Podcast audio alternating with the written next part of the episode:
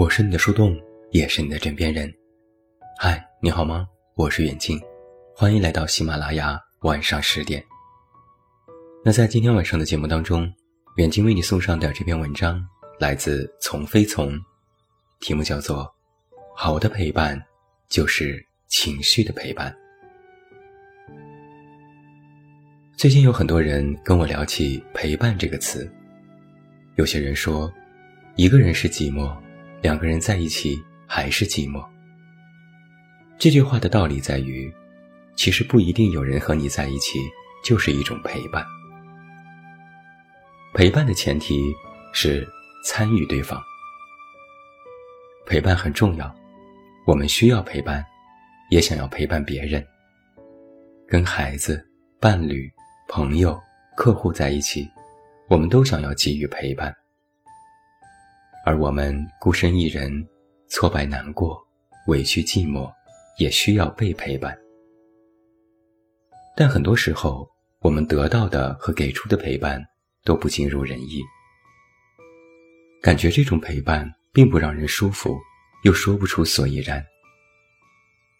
有这样的感觉，是因为我们并不了解陪伴。首先，跟一个人在一起不一定就是陪伴。有的人像舍友一样在另外一个人身边，没有参与，这就只是处在一个屋檐下，算不上陪伴。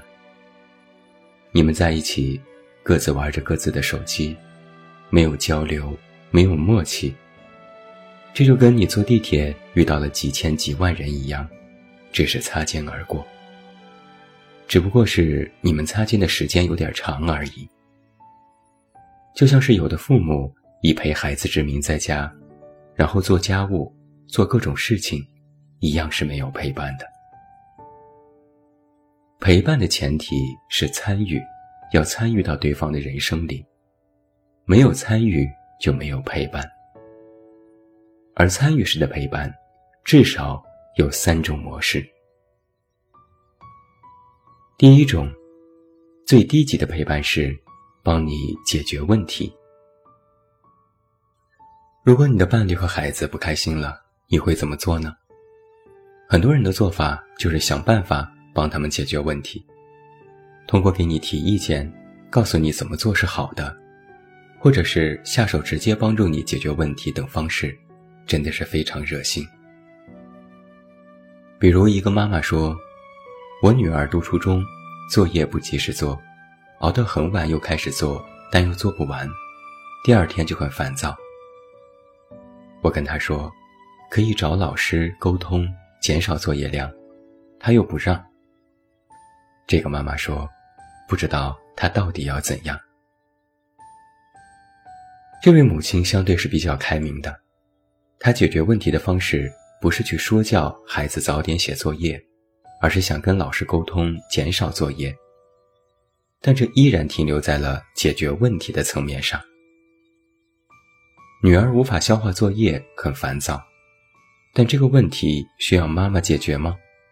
女儿的目的是解决作业吗？如果是，是希望通过减少作业来解决吗？很多人在对方抱怨的时候，也会着急的给一大堆意见。其实，一种给建议的方式，并不会让对方好受，反而有些时候是在暗示对方：“你快闭嘴吧。”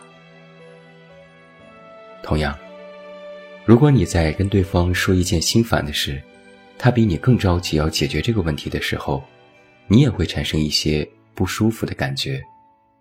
这种不舒服就是被侵犯。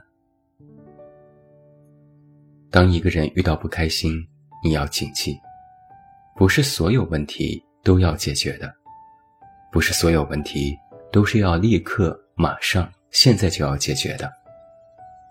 在解决问题之前，人需要经历一段情绪发酵的过程，然后自己升起解决问题的意愿。而这时，想要解决问题的人可能会选择求助的方式，而在对方求助的时候给予帮助，才是最好的陪伴时机。在没有求助时给予帮助，常常就会成为控制、侵犯和说教。第二种方式的陪伴是稍微好一点的陪伴，就是陪你说话，带你玩儿。如果对方有什么不开心，你的第一反应是跟他聊聊天，或者是想带他出去散散心，吃点好的，逛逛街，打打电动，甚至是出门旅游，这些都是好的。这种陪伴的确能在一定程度上安慰到人。实际上，这是一种注意力的转移。你强行把对方从某个世界里拉出来，走到另外一个世界里去，好像当下这个问题也就不必去讨论，它就不存在的一样。一个人失恋了，你带他去看一场电影；小孩子哭了，你给他别的玩具。我见过一个妈妈就是如此。每当他女儿哭了的时候，他就赶紧拿出手机来给女儿拍照，告诉她哭就不美丽了。这个方式就非常有效，女儿可以立刻不哭。但有些时候，这种方式也有一点心酸，因为这一刻女儿的伤心事就没人知道了。这类的陪伴的好处是，谁也不用再去面对此刻当下糟糕的情绪。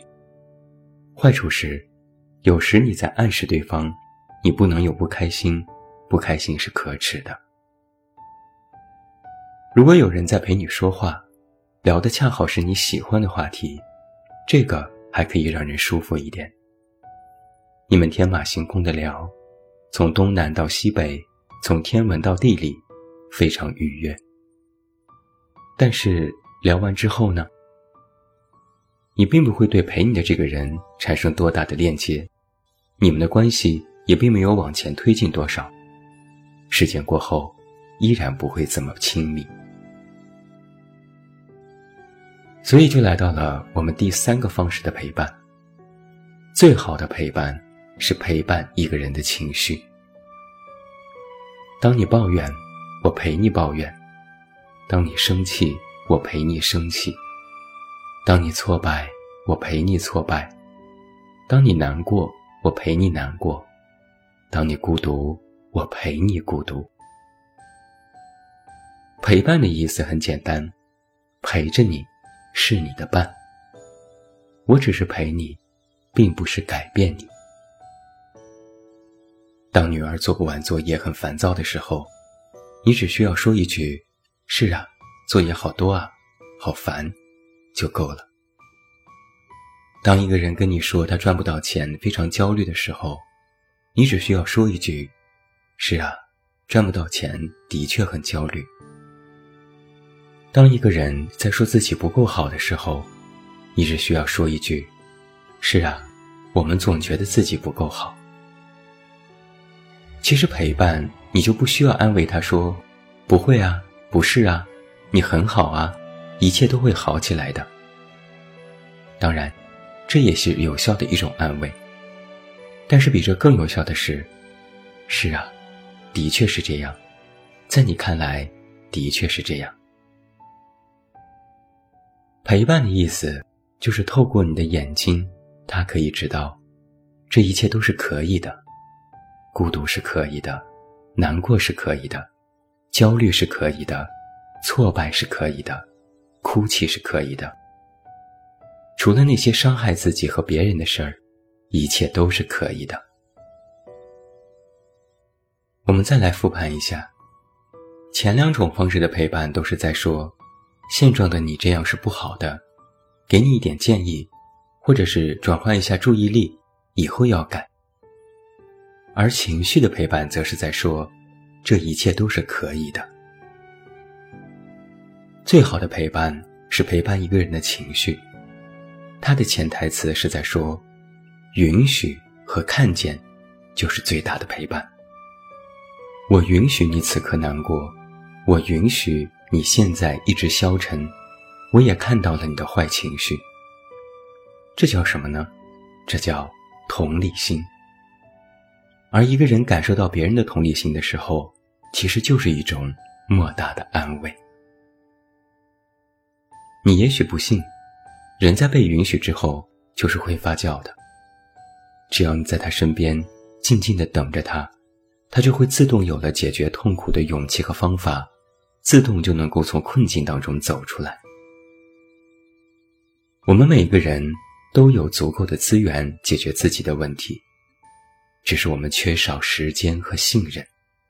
我们着急解决，却不知道自己在着急；我们在恐慌，却不知道自己在恐慌；我们在恐慌里。也不相信自己能够发展出力量，而最好的陪伴，其实就是允许和看见，其实就是坚定的眼神，告诉你，这是可以的。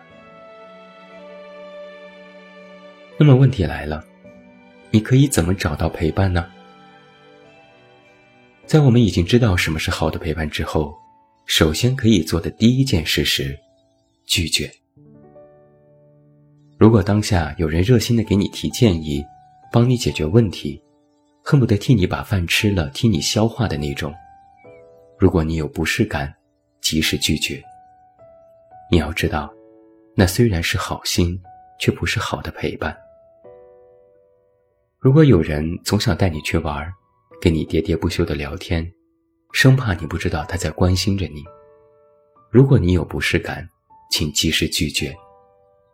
你要知道，虽然他也是好心，但是这也并不是什么好的陪伴。有人能够陪你在你的情绪里面待一会儿，是一件幸福的事。你可以去寻找这样的人，也可以邀请对方这么对待你。如果你没有这么幸运，起码你要学会自己陪伴自己。有了坏情绪。不要急着让自己改变，不要着急的走出某种状态。很多人都在鼓励不要沉浸在情绪里，我恰好觉得有情绪了，应该稍微的沉浸一会儿，沉浸到它自动发酵，它就自会带有力量。因此，当你心情不好，你不必急着去吃喝玩乐，你只可以告诉自己。我允许自己现在心情不好，我看见了自己的坏情绪，我可以，我可以难过，可以忧伤，可以委屈，可以愤怒，可以孤独，可以焦虑。我也可以抱怨，可以指责，可以讨好，可以躺平，可以什么都不做，可以一个人待一会儿，可以寻找那个来给我最好陪伴的人。有人陪伴你，当然最好。如果没有人懂得陪你，你就要学会自己陪着自己。我是你的树洞，也是你的枕边人。关注公众微信“远近”，找到我。我是远近，晚安。